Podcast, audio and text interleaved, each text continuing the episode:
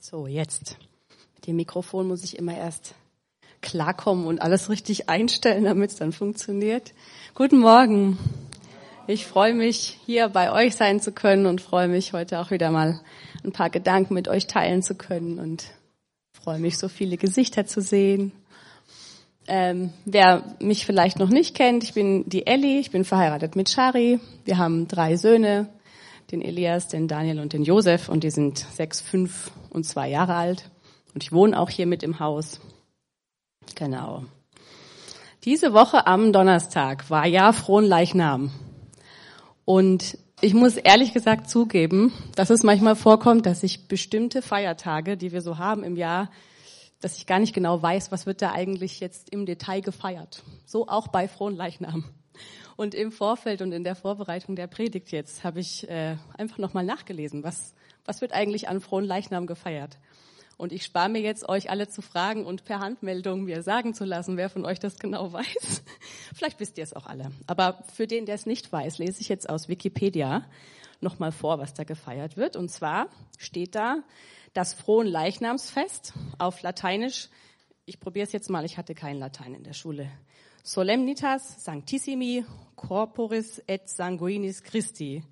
Zu Deutsch das Fest des allerheiligsten Leibes und Blutes Christi ist ein Hochfest im Kirchenjahr der katholischen Kirche, mit dem die bleibende Gegenwart Jesu Christi im Sakrament der Eucharistie gefeiert wird. So, jetzt wissen wir es alle.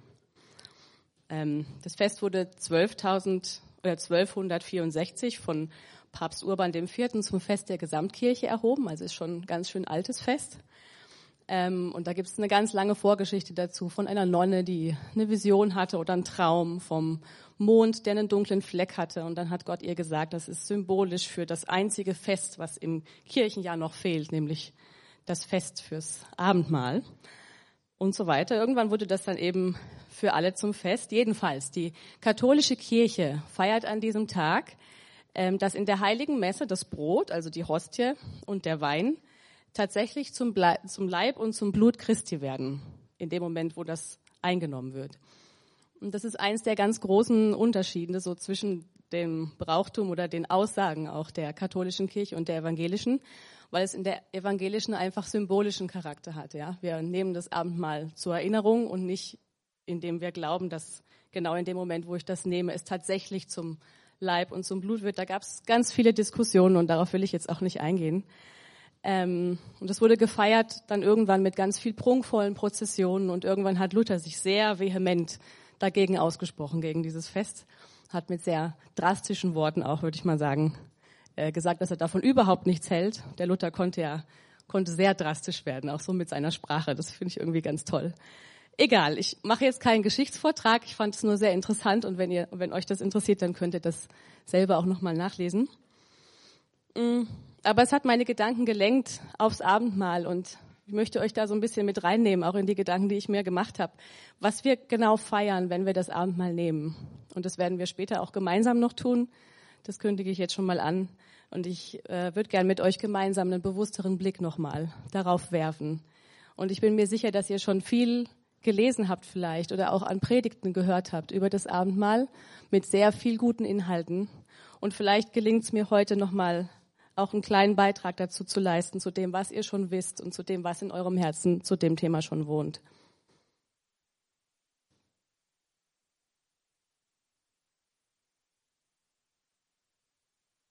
Danke, Karin, für das Wasser. Ihr kennt sicher fast alle die Einsetzungsworte aus dem ersten Korintherbrief. Da heißt es, dass der Herr Jesus in der Nacht, als er verraten wurde, das Kelch, den Kelch genommen hat und das Brot ähm, und dann gesagt hat, das ist mein Leib, der für euch ist. Und dieser ist der Kelch in der neue Bund in meinem Blut. Und hat das dann ausgeteilt. Und genau mit dieser Stelle hier steht sie nochmal, könnt ihr sie durchlesen, wollen wir uns heute ein bisschen näher beschäftigen. Im Alten Testament, angefangen in der Zeit, als das Volk Israel durch die Wüste gewandert ist. Und das war ja eine, eine sehr, sehr lange Zeit dieser Wanderung. Da haben Menschen Tieropfer dargebracht, wenn sie gesündigt hatten. Das war genau vorgeschrieben. Ne? Ihr kennt ja sicherlich noch die Geschichte mit, ähm, mit der Stiftshütte und all den Regeln, die da eingeführt wurden. Da gibt es also ganze Bücher voll von, wie die Sachen gehandhabt werden, welches Opfer gebracht werden muss für welche Sünde. Und je nach Schwere der Sünde wurde dann ein größeres Tier oder, oder mehrere auch ähm, gebracht. Es gab ganz genaue Regelungen. Und in dem Vorhof von der Stiftshütte fand ein andauerndes Schlachten statt. Da wurden andauernd Tiere getötet und verbrannt auf dem Altar und da ist ganz, ganz viel Blut geflossen. Manchmal gibt's in, in, in den Bibeln, auch in meiner, gibt's dann so Abbildungen von der Stiftshütte und die sieht sehr, sehr schön aus. Ich stelle mir den Vorhof aber weniger schön vor, weil ne, das ganze Blut, was da geflossen ist, ist bestimmt nicht so ein schöner Anblick gewesen. Und schon davor ging das los, als das Volk Israel noch in Ägypten war. Und dann kommt Mose und hat den Auftrag von Gott, das Volk rauszuführen aus Ägypten. Und dann kommen die Plagen, so eine nach der anderen, weil der Pharao sich weigert, das Volk Israel ziehen zu lassen. Und dann kommt am Schluss die schlimmste Plage, nämlich der Tod der Erstgeborenen. Und was tun die Israeliten, um diese letzte Plage von sich als Volk abzuwenden? Die schlachten ein kleines Lamm was vorher ein paar Tage mit ihnen im Haus gelebt hat. Da haben vielleicht die Kinder mitgespielt, da war irgendwie eine Art Beziehung da, das war ihnen ganz nah. Das wird geschlachtet und das Blut von dem Lamm wird an die Türpfosten gestrichen. Und der Engel des Todes, der vorbeigeht, der sieht das Blut. Und wegen diesem Blut bleibt der Erstgeborene in diesem Haus am Leben. Und ich habe mit meinen Kindern die Geschichte vor kurzem gelesen und der Elias an dieser Stelle, also mein Großer, der hat dann gesagt, Mama, weißt du, was mir auffällt? In der Bibel, da geht's überall um Blut. Da kommt dauernd Blut vor. Und dann hat er mir so ein paar Geschichten aufgezählt, die ihm in Erinnerung geblieben sind. Und er fand das vielleicht nicht so schön, ich weiß es nicht genau, aber ich dachte, ich stand da und ich habe gedacht, ja, genau, es geht um Blut. Und diese Stellen mit dem Tieropfer und dieses ganze fließende Blut, das hat mich immer geekelt. Ich konnte mich mit den Stellen in der Bibel nicht wirklich anfreunden. Mich hat es immer gestört. Aber Fakt ist, dafür waren diese Stellen auch nicht gedacht. Und diese Praxis und dieses fließende Blut war nicht gedacht, um schön zu sein oder irgendwann zu was Normalem zu werden, was man halt, das macht man halt so, ist halt eine Kulturfrage oder eine, eine Regelfrage oder so. Es ging darum, dass uns als Menschen unsere Sünde, alles das, was wir an ekelhaften Gedanken manchmal haben und an, an, an schlimmen, verletzenden Worten sagen. Und das, was wir tun, dass uns das trennt von Gott. Und Gott, der diese Trennung überbrücken wollte und der uns wieder nah bei sich haben wollte, der musste einen Weg finden, um für diesen, um den Preis zu zahlen, den diese Sünde kostet. Und der echte und der, der einzige Weg, den es gab, das war seinen geliebten Sohn für uns zu opfern, der unschuldig war der Letzte, der eigentlich irgendwas dafür konnte. Und der Letzte, der den Preis eigentlich hätte bezahlen sollen. Aber genau der wurde geopfert. Der ist auf brutale Art und Weise am Kreuz gestorben. Das war unfair und es war menschenverachtend und es war eine himmelschreiende Ungerechtigkeit und ist es bis heute. Und, und bis dieser Sohn, bis diese endgültige Antwort kam, gab es die Opfer als ein symbolischer Weg und als ein Hinweis auf das, was noch kommen sollte und was Gott in Jesus vorhatte. Und dazu lesen wir jetzt Hebräer 9, die Verse 11 bis 18 und ich lese aus der Schlachterübersetzung. Und da sehen wir dann, was passiert ist, als endlich Gottes endgültige Lösung für diese Schuld und diese Trennungsnot gekommen ist. Als aber der Christus kam, als ein hoher Priester der zukünftigen Heilsgüter, ist er durch das größere und vollkommenere Zelt, das nicht mit Händen gemacht, das heißt nicht von dieser Schöpfung ist, und auch nicht mit dem Blut von Böcken und Kälbern, sondern mit seinem eigenen Blut, ein für alle Mal in das Heiligtum eingegangen und hat eine ewige Erlösung erlangt. Denn wenn das Blut von Stieren und Böcken und die Besprengung mit der Asche der jungen Kuh die Verunreinigten heiligt zur Reinheit des Fleisches, wie viel mehr wird das Blut des Christus, der sich selbst durch den ewigen Geist als ein makelloses Opfer Gott dargebracht hat, euer Gewissen reinigen von toten Werken, damit ihr dem lebendigen Gott dienen könnt. Darum ist er auch der Mittler eines neuen Bundes, damit, da sein Tod geschehen ist zur Erlösung von den unter dem ersten Bund begangenen Übertretungen, die Berufenen das verheißene ewige Erbe empfangen. Denn wo ein Testament ist, da muss notwendig der Tod dessen eintreten, der das Testament gemacht hat. Denn ein Testament tritt auf den Todesfall hin in Kraft, da es keine Gültigkeit hat, solange derjenige lebt, der das Testament gemacht hat. Daher wurde auch der erste Bund nicht ohne Blut eingeweiht.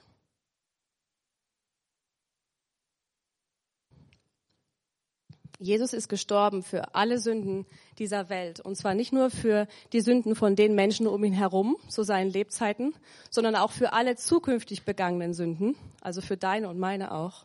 Und auch für alle Sünden, die vor ihm geschehen sind. Das heißt, in den drei Tagen von seinem Tod ist er ins Totenreich gegangen und hat denen gepredigt, die ihn nicht erlebt hatten. Also er hat die Sündenlast der ganzen Welt auf sich genommen. Und ich da auch wieder meine Söhne. Ich habe neulich mit den Jungs darüber geredet und dann hat Daniel mich gefragt, aber Mama, hat Jesus wirklich so viel Blut in seinem Körper gehabt, dass das gereicht hat für alle Menschen auf der Welt? Und ich liebe solche Gespräche mit meinen Jungs, weil es ist ja auch wirklich irgendwie unvorstellbar, dass ein Mensch allein ausreicht für alle. Aber es war eben nicht irgendein Mensch sondern der einzige fehlerlose, der einzige wirklich reine Mensch. Wenn Gott uns ansieht, dann sieht er uns durch das hindurch an, was sein Sohn getan hat am Kreuz. Wir haben gelesen in Vers 14, dass sein Blut unser Gewissen reinigt von toten Werken, damit wir dem lebendigen Gott dienen können. Und ich habe manchmal das Gefühl, dass wir in der Mitte von diesem Satz irgendwie gedanklich so einen Punkt setzen. Dass wir sehr viel darüber nachdenken, wovon Jesus uns gereinigt und wovon er uns befreit hat. Und wir sind dankbar dafür. Und das, ich äh, sage auch nicht, dass das falsch ist. Das ist überhaupt nicht falsch. Wir sollen das erfassen und wir sollen das betrachten, was, was Jesus uns da erworben hat. Aber es ist irgendwie gefühlsmäßig vielleicht manchmal so, als wäre das ein Status, einfach ein neuer Zustand. Ja, wir waren Verlorene, wir sind jetzt Gerettete, wir waren krank, jetzt sind wir geheilt, wir waren traurig, jetzt können wir fröhlich sein.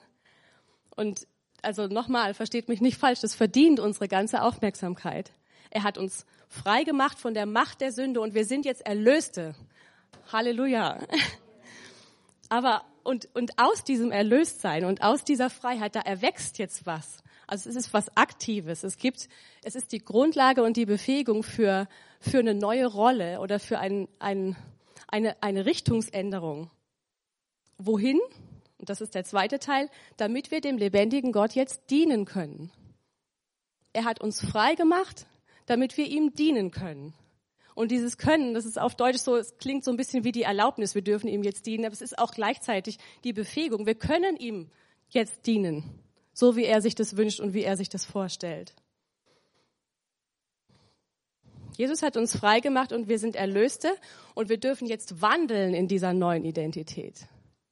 Wir dürfen uns jetzt auch verhalten wie Erlöste. Hört, hört. Wir sind frei, um ihm zu dienen. Und dieses Wandeln in der neuen Identität, wenn wir wirklich darin wandeln, wenn wir das durch uns fließen lassen, sein Leben und nach außen, durch durch Worte, durch Taten, durch unser Verhalten, das bleibt nicht ohne Folgen. Das schlägt Wellen und es verändert die Atmosphäre um uns herum und es bringt Leben hervor.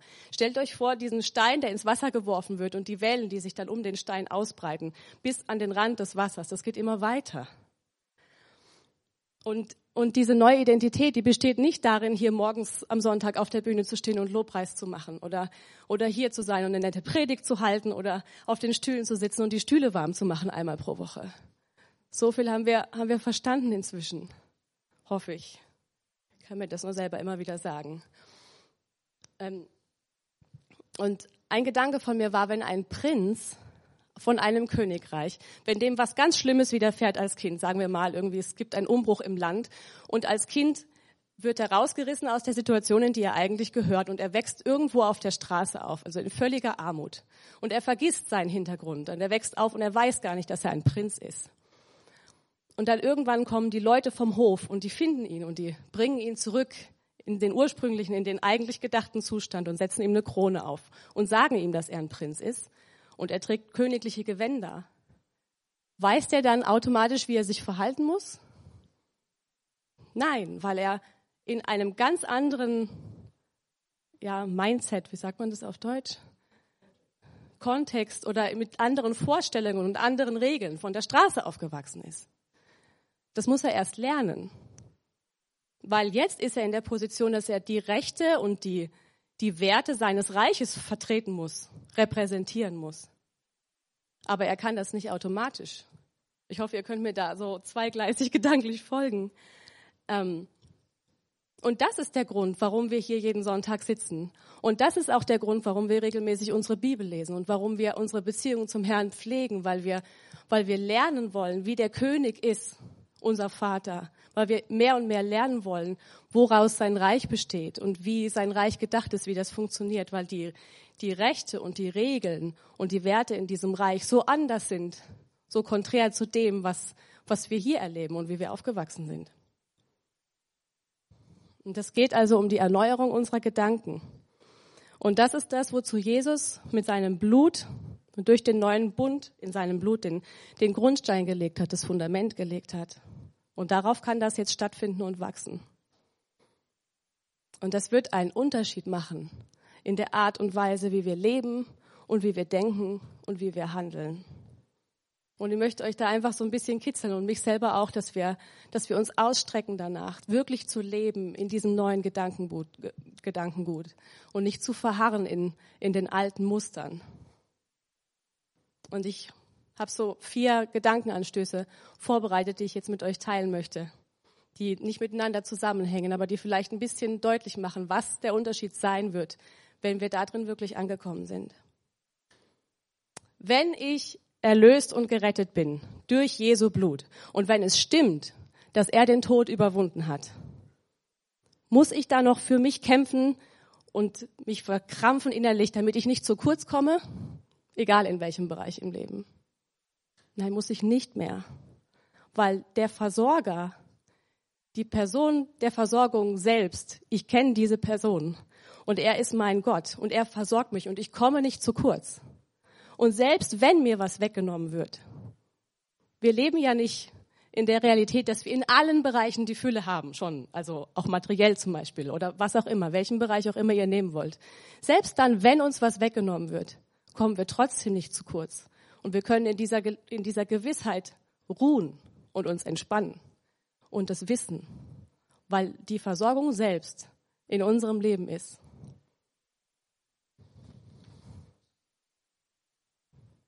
Und nochmal, wenn ich erlöst und wenn ich gerettet bin durch Jesu Blut und wenn es stimmt, dass er den Tod überwunden hat, muss ich dann mich fürchten und innerlich bitter werden, weil ich so sehe, wie Deutschland sich immer mehr verändert und weil man auch nicht sicher sein kann, dass die Zukunft nicht immer düsterer wird. Und dann gibt's da noch so viele fremde Menschen mit so vielen fremden Kulturen und einem fremden Glauben, die hier reinströmen. Muss ich dann Angst haben vor sowas? Nein, im Gegenteil. Jesus ist der Weg und die Wahrheit und das Leben. Und darin wird sich nichts ändern, egal wie die Umstände sind und egal wie das Land außenrum aussieht. Und dann fangen wir an, da drin auch Chancen zu sehen und uns zu freuen und uns vielleicht sogar innerlich aufzumachen. Wenn ich erlöst und gerettet bin durch Jesu Blut und wenn es stimmt, dass er den Tod überwunden hat, muss ich mich dann fürchten vor den Folgen einer Pandemie? Nein, muss ich nicht. Denn der, der das Leben gibt und der, der das Leben nimmt, ist mein Gott und ich gehöre zu ihm. Und ich bin sicher in seiner Hand. Wenn ich erlöst und gerettet bin durch Jesu Blut und wenn es stimmt, dass er den Tod überwunden hat, muss ich dann bitter und verzweifelt werden, weil ich schon so lange für Heilung bete und sie ist immer noch nicht da. Das ist, ich weiß, das sind schmerzhafte Punkte für einige von uns, für mich persönlich auch. Aber nein, ich muss darüber nicht bitter werden, denn das ist nicht mein Fokus, sondern Jesus selbst und die Beziehung zu ihm und der Fakt, dass ich zu ihm gehöre und dass er mit seinem Blut für mich bezahlt hat und dass ich ihm jetzt dienen kann. Und ich gebe nicht auf mit dem Fokus auf ihm. Und spätestens, allerspätestens dann, wenn ich diesen Körper verlasse und der ist nicht für die Ewigkeit, dann erfahre ich diese vollkommene Heilung. Ja? Und das heißt nicht, dass ich aufhöre, dafür zu beten. Nein, ich bete weiter und ich möchte das gerne erleben in diesem Leben auf dieser Erde. Aber das heißt nicht, dass ich bitter werden muss darüber, dass ich so lange bete und es ist noch nicht da.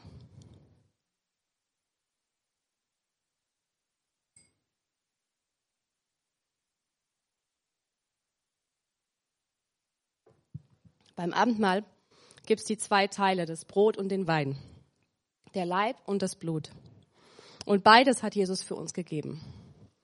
Und sein Leib, der für uns gegeben wurde, der zerschlagen und gequält wurde, dazu können wir zum Beispiel in Jesaja 53 in den Versen drei bis fünf wunderbar nachlesen, was Jesus uns durch seinen Leib gegeben hat. Er war verachtet und von den Menschen verlassen, ein Mann der Schmerzen und mit Leiden vertraut wie einer, vor dem man das Gesicht verbirgt. Er war verachtet und wir haben ihn nicht geachtet. Jedoch unsere Leiden, er hat sie getragen und unsere Schmerzen, er hat sie auf sich geladen. Wir aber hielten ihn für bestraft und von Gott geschlagen und niedergebeugt. Doch er war durchbohrt um unserer Vergehen willen, zerschlagen um unserer Sünden willen. Die Strafe lag auf ihm zu unserem Frieden und durch seine Striemen ist uns Heilung geworden. Danke, Jesus. Und auch wenn wir diesen Vers vielleicht jetzt nicht so übersetzen können, dass ab dem Zeitpunkt unserer Bekehrung und unseres Lebens mit Jesus wie von Zauberhand alle Schmerzen und alles Leid und alle Krankheiten weg sind. Und dass wir auch nie wieder, zum Beispiel nie wieder sündigen werden, nur weil er die Sünden auf sich genommen hat. Das würde ja heißen, wir brauchen ihn nur einmal. Nein, wir brauchen ihn jeden Tag und wir brauchen ihn kontinuierlich und wir brauchen seine Vergebung immer wieder. Aber was hier steht, ist, er hat die Konsequenzen von all dem auf sich genommen, von unserer ganzen Schuld. Und er hat uns dafür Heilung und Frieden für unser Inneres gebracht. Und ich bin ihm so dankbar dafür. Und das Zweite ist dann das Blut, der neue Bund in seinem Blut.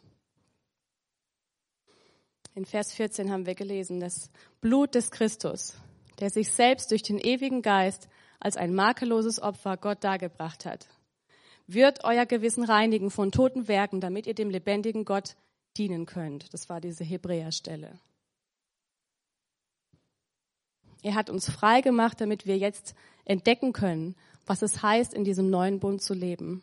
Und damit wir in dieses echte Leben eintauchen und sein Leben um uns verbreiten können. In dieser neuen Freiheit, auch in der Freiheit unserer Gedanken. Und es tut mir leid, ich habe heute leider keine Fünf-Punkte-Liste für euch mit dabei, was es jetzt konkret heißt, im, im neuen Bund zu leben. Und ich möchte das auch mit, ganz mit Absicht nicht machen. Und ich denke, wenn man das machen würde, dann würde das mehrere Stunden auch vielleicht füllen. Aber ich denke, es geht wieder einmal nicht, leider vielleicht, um eine Liste, die man einfach so abhaken kann. Ja, heute habe ich das erledigt, ein Punkt nach dem anderen. Ich lebe im neuen Bund, sondern es geht um was ganz anderes, nämlich um diese neue Art zu denken, um die Verwandlung von unseren Gedanken, unseren Einstellungen und Werten. Und je länger ich mit Jesus lebe, desto mehr merke ich, und das ist oft gegen einen großen Widerstand in meinem eigenen Herzen, dass es nicht um die Befolgung, die sklavische Befolgung von Regeln geht im Leben mit Jesus. Es geht nicht um eine, um eine Punkteliste, wo wir uns dann irgendwann selber auf die Schulter klopfen können. Die Erneuerung unserer Gedanken, das kann manchmal harte Arbeit sein, wenn uns Dinge bewusst werden. Aber wir wissen, woher wir kommen und wir wissen, zu wem wir gehören und wohin wir gehen. Wir sind geschaffen und auf diese Welt gesetzt mit einer Absicht. Und jeder Atemzug, den wir nehmen, der ist der Beweis dafür, dass wir nicht ohne Absicht hier sind. Und Gott wird mit seiner Absicht in unserem Leben durchkommen, einfach weil er Gott ist. Du und ich, wir sind zu seiner Verherrlichung geschaffen. Und das ist ein Teil, den wir feiern beim Abendmahl. Und jetzt sind wir schon da angekommen und ich möchte euch einladen, dass wir das heute ganz bewusst und sehr ausführlich vielleicht auch nehmen in dem, in diesem Bewusstsein und auch in dem Ausstrecken danach, was, was Gott da noch mehr für uns hat. Und in ganz tiefer Dankbarkeit für sein Werk am Kreuz und für diese ewige Lösung, die Gott für uns gebracht hat. Für die Ablösung der, der Tieropfer und der, des, des Blutes, was fließen musste. Die Last, die von uns genommen ist und die neue Freiheit, in der wir jetzt sind.